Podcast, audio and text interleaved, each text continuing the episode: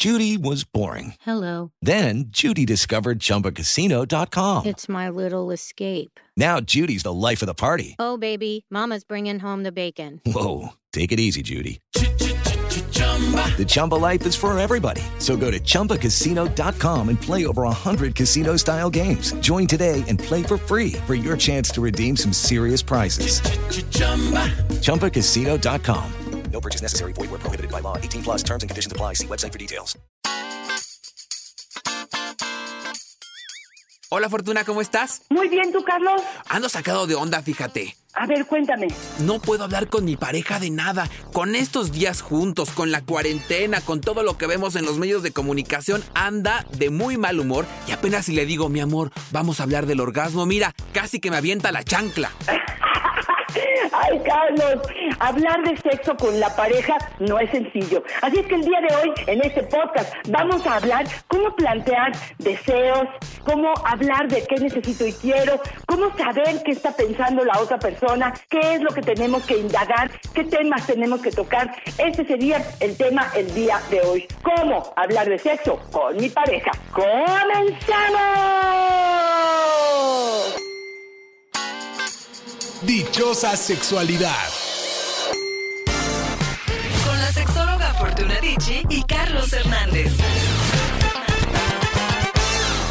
Oye, Fortuna, yo me alarmo cuando veo cifras en los medios de comunicación donde mencionan que el número de violencia familiar, intrafamiliar, ha crecido con este tema del confinamiento y ves la cara de la gente que está en confinamiento y hay mucha que de verdad lo está padeciendo, de verdad está de mal humor. Y si es difícil hablar de sexualidad con tu pareja cuando estamos en una situación más habitual, cuando estamos en esta situación tensa, creo que se vuelve el doble o el triple de complicado hablar, no solo de sexo, sino de cualquier tema. Claro que sí, pero fíjate, en específico hablar de sexo nos puede asustar porque de alguna manera es desnudar nuestras creencias, nuestros temores, nuestras fantasías, saber si somos normales o no, porque esto es algo, es un temor que yo creo que muchos seres humanos tenemos con respecto a este tema. Creemos que venimos con la misma información, que tenemos los mismos objetivos y expectativas sobre la sexualidad en cuanto a frecuencia, en cuanto a calidad,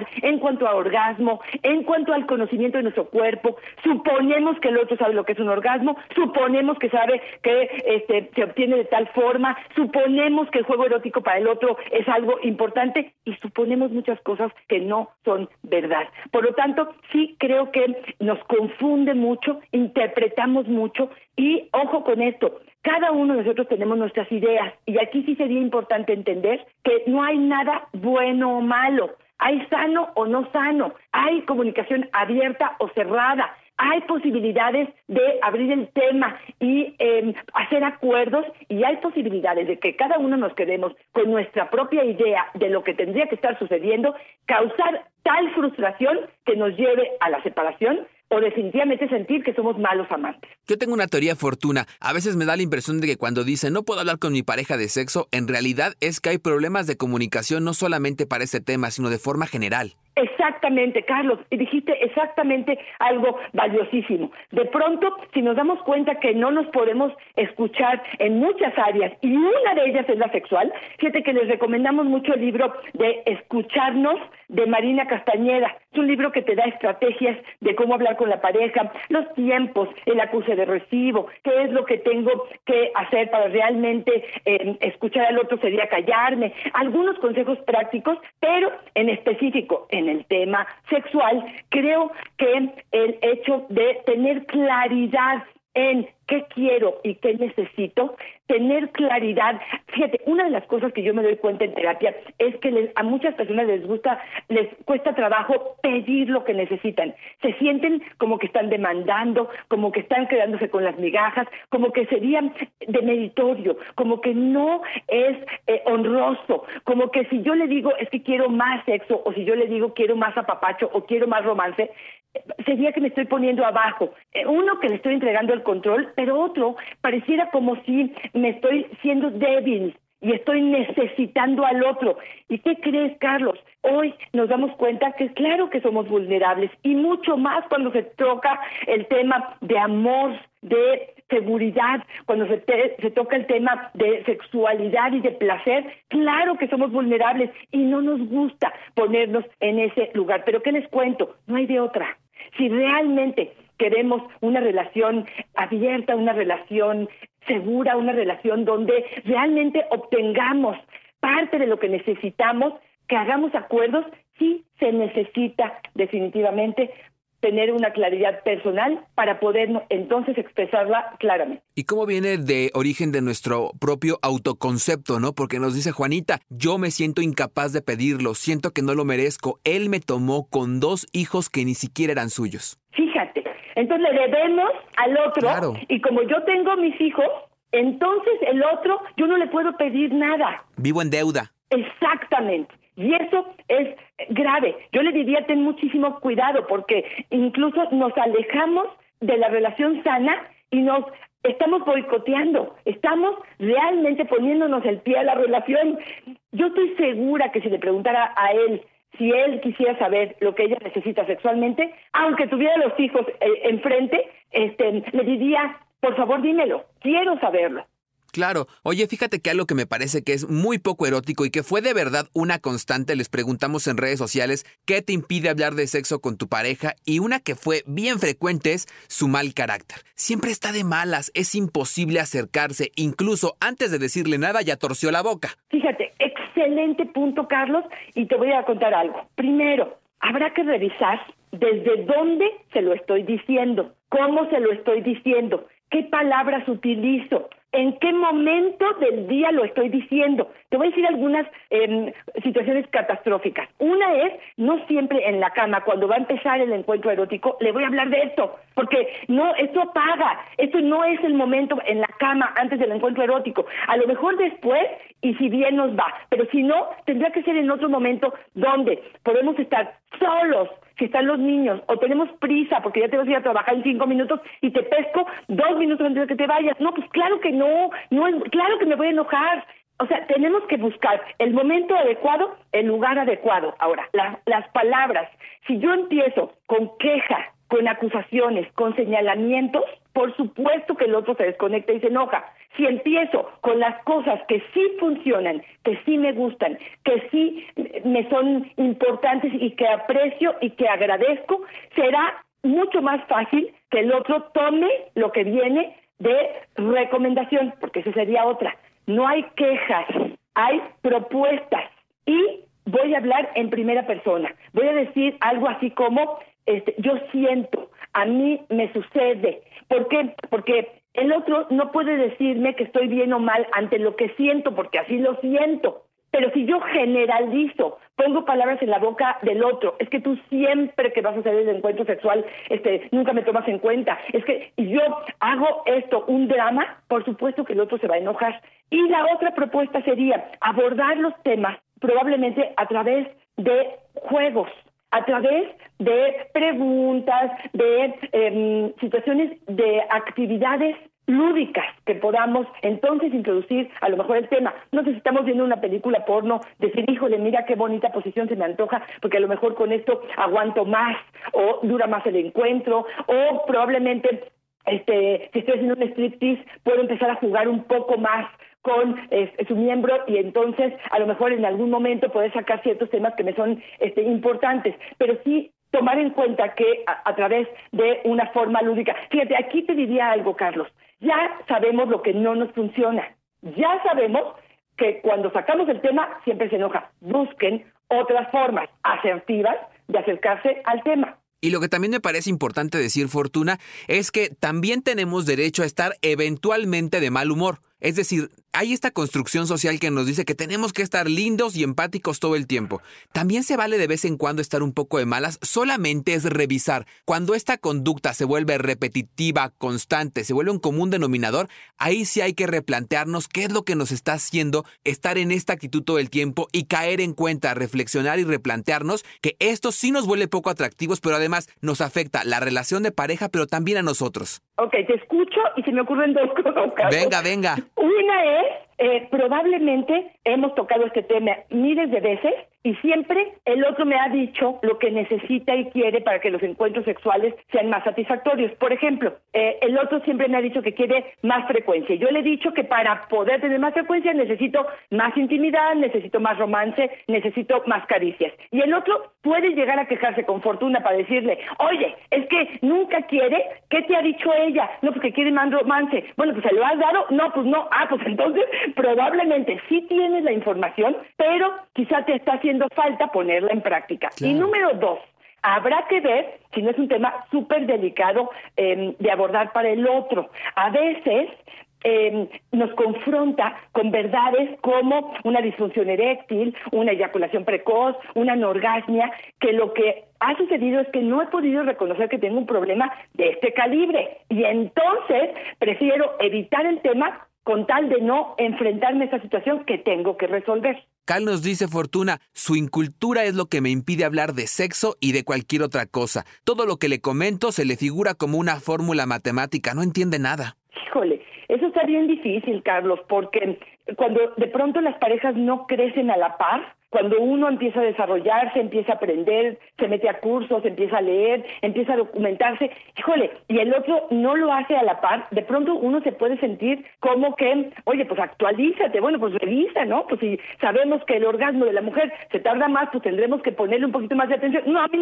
esas cuentos no me importan, yo no necesito que me estén diciendo los tiempos, oye, espérame tantitito, mira, si vivieras solo y si solamente tu orgasmo importara, pues a lo mejor no te documentes, pero si los dos somos los que tenemos que tener placer, pues no me digas que esto no es importante para ti. Me parece que ahí habrá que tener claro algo. El tema pareciera que no es sexual, pareciera que ahí los acuerdos o las necesidades o las prioridades de ambos no están siendo tomados en cuenta. Pareciera que él tiene su verdad absoluta y no integra la tuya. Y a lo mejor tú tampoco, ¿eh? Claro. Tú tampoco integras la posición o eh, la opinión del otro. Y ahí es un, una necesidad de pareja de ceder, de ver áreas importantes, de priorizar temas de eh, hacer acuerdos donde se vea que tú también cedes de vez en cuando para que él te dé crédito en ese sentido. Oye, Fortuna, ¿y cuáles serían algunas recomendaciones así muy prácticas para poder llegar a acuerdos? Siento que a veces nos cuesta mucho trabajo ponernos eh, en esta misma sintonía y, y, trabajar juntos, eh, hacer equipo por un mismo proyecto, porque no sabemos cómo hacerlo. Mira, yo creo que lo primero sería, y es mucho de lo que hago cuando doy el, el primer taller sobre erotismo en la pareja, es decir, aterricen expectativas. Yo creo que lo primero tendría que ser, a ver, quiero hablar de nuestra vida erótica sin amenazar, sin señalar, sin encontrar culpables, simplemente eh, donde haya una satisfacción de ambos. Primero, lo primero es, ¿quieres? ¿Estás listo para hacerlo? ¿Quieres que te dé una semana? ¿Cuándo lo platicamos? O sea, como invitarlo o invitarla a tocar el tema con una fecha límite, ¿no? A lo mejor no está listo en ese momento. Y a lo mejor ese tiempo tendrán los dos que ser lo más honestos posibles con ellos mismos y escribir qué pasa, cuál es mi teoría, cuál es mi suposición y cuáles son mis propuestas. Otra vez, que ahí hayan propuestas. Y cuando llegue el momento de la cita, habrá gente que llegue el momento de la cita y te diga, no quiero hablar o no estoy listo para hacerlo y lo posponga y lo posponga y lo posponga. Aquí te están dando bastante información, Carlos, y lo que está pasando es que está o aterrado o aterrada o de plano no le interesa el tema o no sabe cómo abordarlo y tendrás que buscar estrategias para sensibilizarte con el tema, Carlos. No sé si una copa de vino o una copita de tequila para poder este, realmente desinhibirnos, no sé si sentir que después de un encuentro erótico, no sé si este, después de una comida buena, o sea, cada una y cada uno tendrá que encontrar el momento para poder abordar este tema, de preferencia en un lugar neutro, donde no estén los niños y donde no tengan prisa para poder resolverlo. Pero sí creo que si vamos preparados, Carlos, la cosa es distinta. No es lo que se me ocurre en mi cabeza, que no le he dado ni cinco minutos para pensarlo. Es realmente decir, a ver, yo escribí esto, a mí me está molestando, que no tengo orgasmo, que eyaculas demasiado rápido, que no hay juego erótico, que no hay intimidad durante el día. O sea, tener esa claridad. ¿Y qué propongo? Bueno, pues propongo a lo mejor agendar, propongo pues, una noche romántica cada 15 días, propongo que me hagas una masturbación previa, propongo sacar los juguetes sexuales vamos a ver cómo entender que no estamos cada uno de nosotros en un ring como enemigos, somos socios y para eso necesitamos llevar acuerdos y los acuerdos tienen que ser un ganar-ganar, donde ambos nos sintamos satisfechos con lo que estamos acordando. No sé cómo escuchas esto, Carlos. A mí me parece súper importante lo que comentas y también me gustaría llevarlo al extremo como nos dice Lorena.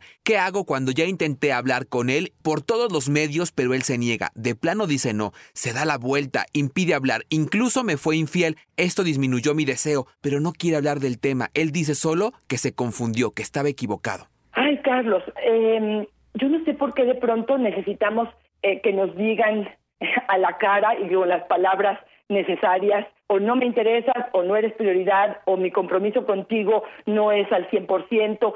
Pareciera que no leemos entre líneas. Claro. Parecemos que tenemos eh, que tener el verbo y no la actitud de lo que está sucediendo en nuestra pareja. A mí me parece que el Señor no quiere hablar con ella del tema. Le, está, le fue infiel al menos en algún momento de la relación y sigue sin querer tocar el tema. Me parece que no están contribuyendo o no está contribuyendo a arreglar nada. Sí, y a mí me parece también que cuando se niegan constantemente, cuando no quieren abordar ningún tema, cuando hay que estarles rogando para que quieran solucionar, cuando incluso el tema de salud, tal vez un problema de disfunción, una erección, es suyo y ahí andamos nosotros viendo a ver qué hacemos para solucionar, significa muy, claro, muy claramente que alguien se está bajando del barco y el único que está remando somos nosotros. Totalmente de acuerdo. Y ahí es muy dura la decisión, porque a lo mejor lo que le diría es este un ultimátum, o sea, o vamos a terapia, o hablamos del tema, o tratamos de resolverlo, o qué. Y aquí es donde de pronto a lo mejor no estamos, eh, digamos, listos para tomar una decisión tan definitiva, ¿no? Ya lo que nos ha funcionado mucho, Fortuna, es decir, cuando dicen es que él no quiere ir a ninguna terapia, pues ve tú. Y te juro que después de ir tú, vas a tener mucha claridad de si quieres seguir con esa persona que no quiere remar contigo en la relación. y que probablemente junto con la terapeuta o el terapeuta podrás encontrar estrategias nuevas y diferentes a partir de lo que cuentes y narres de cómo abordar el tema. Quizá no ha sido el adecuado, quizá no ha sido asertiva la forma en la que te has acercado al tema y te darán o buscarán juntos, el terapeuta y tú, estrategias para así hacerlo. Y como dice Carlos, porque entonces a partir de eso, una vez utilizando estas estrategias, si no hay un acercamiento con la pareja, entonces me parece que podríamos decir este que no es no eres o no está siendo prioridad para ella, ¿no? Pal nos dice, es muy cerrado, nunca quiere probar nada, dice que todo es sucio, me trata como prostituta cuando le pido que hagamos algo diferente, ya no sé qué hacer, a todo dice no. Fíjate, tiene que ver como empezamos el, el podcast y tiene que ver con estas creencias con las que crecimos, tiene que ver con nuestro temperamento, tiene que ver con estas eh, ideas religiosas probablemente que tenemos, tiene que ver con el acercamiento a lo que se debe y lo que no se debe, lo que es sano, lo que no es sano, lo que es pervertido, lo que es sucio, lo que es moral, lo que es ético. Y esto, otra vez, cada persona definirá para sí mismo qué es con lo que puede lidiar y que no. Ahora, esto tendrá que ser poco a poco, pero sí tiene que haber unas ganas de hacer un cambio, unas ganas de votar. Ahora, si es cero o cien, bueno, pues pareciera que está siendo una persona demasiado cuadrada. Si podemos empezar a movernos poco a poco, si hoy introduzco un gel, mañana introduzco un juguete, pasado introduzco este a lo mejor un vibrador, o sea, si esto es paulatino y es poco a poco, porque a lo mejor la pregunta que tendríamos que hacerle a él es decir, este, a ver, mi rey, todo esto no que te he estado proponiendo, ¿qué sí? ¿Dónde sí avanzamos? ¿Hacia dónde sí eh, juego con la creatividad, porque para ti el tema no es importante, pero ¿qué crees? Para mí sí. Entonces, ¿cómo negociamos tu ética, tu moral o, o- o tu, tu, tu perversidad? ¿Hasta dónde negociamos para o, o escuchar mis necesidades y negociarlas con las tuyas? Y eso es hacer equipo, eso es hacer pareja. Una regla de oro de este episodio, Fortuna, todo no va acompañado de una propuesta. Así es, exactamente, exactamente. Y dice que yo te había reunido algunos temas importantes que a lo mejor tendremos que abordar cuando queremos hablar de estos temas en pareja. Por ejemplo, ¿cómo le hago para negarme a tener sexo y que esto no sea un problema? Si yo lo hablo cuando le acabo de decir que no, el otro no va a estar de tan buen humor como para poder hablar de este tema y tocarlo asertivamente. Pero si en un momento calmados, después de eh, la mañana que en, la noche tuvimos un encuentro erótico, yo le digo, a ver, ayer sí tenía ganas y la mayoría de las veces sí, pero de pronto no tengo tantas ganas y tengo temor de tu reacción porque hace algún tiempo tú reaccionabas de esta forma. ¿Cómo le hacemos para que esto suceda, para que no sea un problema? ¿Cómo le hacemos para ponernos de acuerdo en frecuencia sexual? ¿Cómo te explico cuáles son mis mayores miedos? ¿A qué le tengo terror dentro de la intimidad? ¿Cómo le hacemos para dejar de hacer que el coito sea el centro de, el, eh, de la intimidad entre nosotros? ¿Qué es lo que detona el placer en ti y qué es lo que lo detona en mí? ¿Y qué es lo que apaga el deseo en ti y qué es lo que apaga el deseo en mí? ¿Cómo podemos hablar de sexo seguro? ¿A qué nos estamos refiriendo? Todo este tipo de cuestionamientos creo que serían importantísimos platicarlos en algún momento donde realmente hablar de sexo con la pareja sea una opción. Tana nos dice que lo que le impide hablar con su pareja de sexo es vivir en la misma casa de la familia de él. Dice que todo pleito se escucha y terminan metiéndose. ¿Quién va a querer pelear por orgasmo? Nos dice si no puedo ni gemir a gusto porque se enteran. Mira, esta situación es algo complicada. Yo le diría que en principio para hablar de sexo no tiene que ser en casa de los suegros, que se salgan al café, que se salgan al parque, que se salgan a dar una vuelta y que lo hablen en algún lugar donde puedan expresarse abiertamente para poner, para poder hacer acuerdos. Sí entiendo que están en casa del suegro, no sé qué tan delgadas son las paredes, pero bueno, pues si no puedes gritar, pues no grite el corazón, otro tipo de expresiones. Y si de vez en cuando pueden juntar su lanita en un cochinito donde pongan de 10 pesos en 10 pesos, pero pueden hacer para tener a lo mejor una noche en un motel, pues podría ser la forma en la que de vez en cuando nos damos el lujo de gritar todo lo que queramos. Carla nos dice, lo que me impide hablar con él es mi falta de creatividad. También me da pena. Nunca he sentido la necesidad de hablar con él de sexo, pero la verdad sí lo veo aburrido. No sé cómo saber si él de verdad está pensando en irse con alguien más. Fíjate, fíjate, fíjate, te dice, no me es importante, pero está temiendo que el otro este, se vaya con alguien más y que sea infiel. Adivinos. Entonces sí, es importante, porque si tú estás en una relación monógama y uno de los acuerdos es la fidelidad y estás temiendo que esto suceda porque está aburrido, pues me parece que en lugar de estar adivinando, pongas el interés en poder hablar de sexo con tu pareja para poder saber si realmente está aburrido o es otra la situación que está viviendo. Otra vez, dejar de adivinar y ser valientes en ese sentido. Y fíjate, Carlos, podemos hablar de economía, de política, de salud, pero cuidadito y hablemos de sexo. ¿Qué es el tema? Que con la pareja es el tema obligado porque es con el único, en teoría, que estamos practicando esta actividad. Sí, ¿sabes qué creo? Y, lo hemos hablado en varias ocasiones, Fortuna, que a veces la sexualidad parece un tema superficial y se deja al último. Como ella dice, nunca he sentido la necesidad de hablar con él. ¡Claro! Porque uno piensa que la sexualidad viene metida en uno y que no hay que trabajarle, que uno nomás se acuesta, viene la penetración, se pone, se tapa y se acabó. Pero la sexualidad va mucho más allá y te das cuenta cuando empiezas a ver otros detonantes, como el hecho de que la persona se está aburriendo, se está alejando y entonces, ¿sabes qué? Todo se vuelve intuición, todo se vuelve y la verdad es que hasta donde yo sé ese dote adivinatorio no lo tenemos y para eso tenemos la posibilidad de hablarlo, Fortuna, sentarnos y empezar a hablar y tal vez no llegar y decir, mi amor, oye, ¿te gusta mucho cómo te penetro? Si es que nos causa este conflicto, pero tal vez empezar a hablar de temas relacionados y de empezar a, a fomentar esta apertura para después poder cosechar la posibilidad de llegar a acuerdos juntos y normalizarlo en nuestro día a día. Carlos, yo te escucho y pregunto si no es una cuestión generacional. Sí, claro que sí. Los jóvenes hoy en día tienen mucho más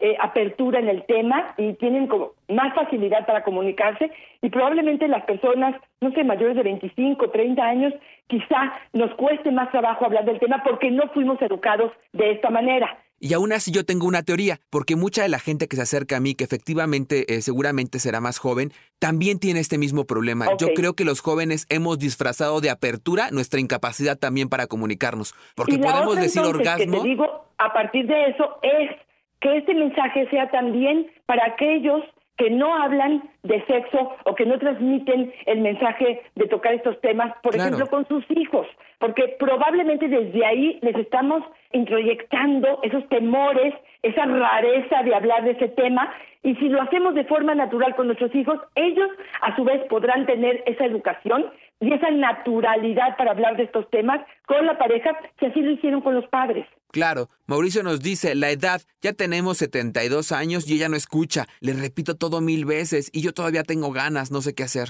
Híjole, una situación complicada, habrá que saber si ella, él sí tiene 72, ella estará rondando los 60, seguramente también ya está en la eh, menopausia o posmenopausia y habrá que saber su estado de salud y sus hormonas.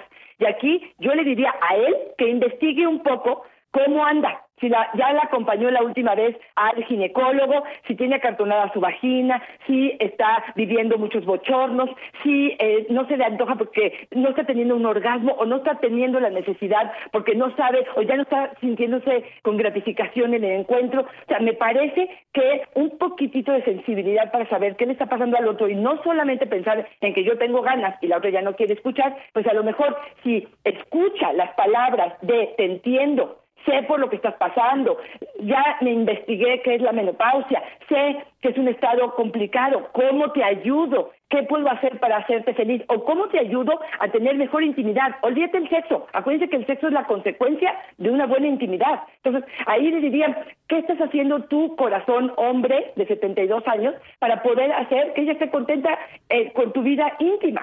Fíjate que nos dice Samuel, lo que impide hablar de sexualidad con mi pareja son sus hijos. Para todo dice que no, que cómo va a ser eso, si es una ama de casa y es una mujer de su hogar y que tiene hijos. También nos dice, nos dice Samuel que él está pensando ya en irse, que no quiere estar ahí con una mujer que no quiere probar nada más. Mira, son creencias, creencias y más creencias, que de pronto nos hemos casado con la idea de que si somos amas de casa o somos madres, somos puras y, y castas y entonces la sexualidad es algo que va en contra de ello.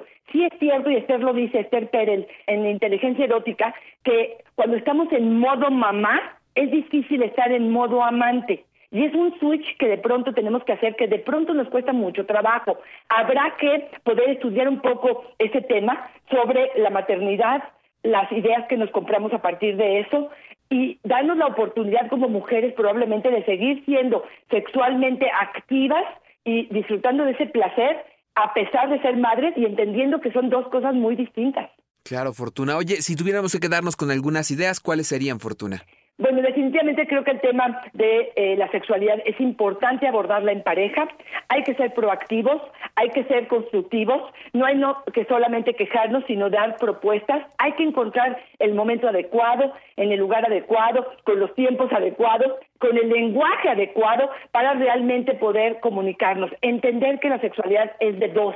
Y si uno de la pareja no se siente satisfecho, habrá que parar las orejas y entender que para que esto funcione tenemos que hacer ciertos ajustes, que mi verdad no es tu verdad y que mi verdad no es la verdad absoluta, que pueden existir varias formas de comunicarnos en ese tema, que a veces hablar de sexo me pone vulnerable y me hace tocar los mayores temores que tengo. Si es que viví un abuso, si es que viví violencia, si es que nunca hablamos de este tema, si soy muy religioso, habrá que abordarlo de una forma más cuidadosa, entendiendo que mi realidad no es la realidad del otro pero creo que es importantísimo hablar de sexualidad, de satisfacción, de expectativas, aterrizarlas y hacer acuerdos. Una de las máximas que aprendimos hoy, Fortuna, todo no va acompañado de una propuesta y también decir que en una relación de pareja como en una relación sexual no se puede remar solo. Debemos hacer equipo, debemos estar dos involucrados por un proyecto en común, si es que así lo determinamos en los acuerdos de pareja,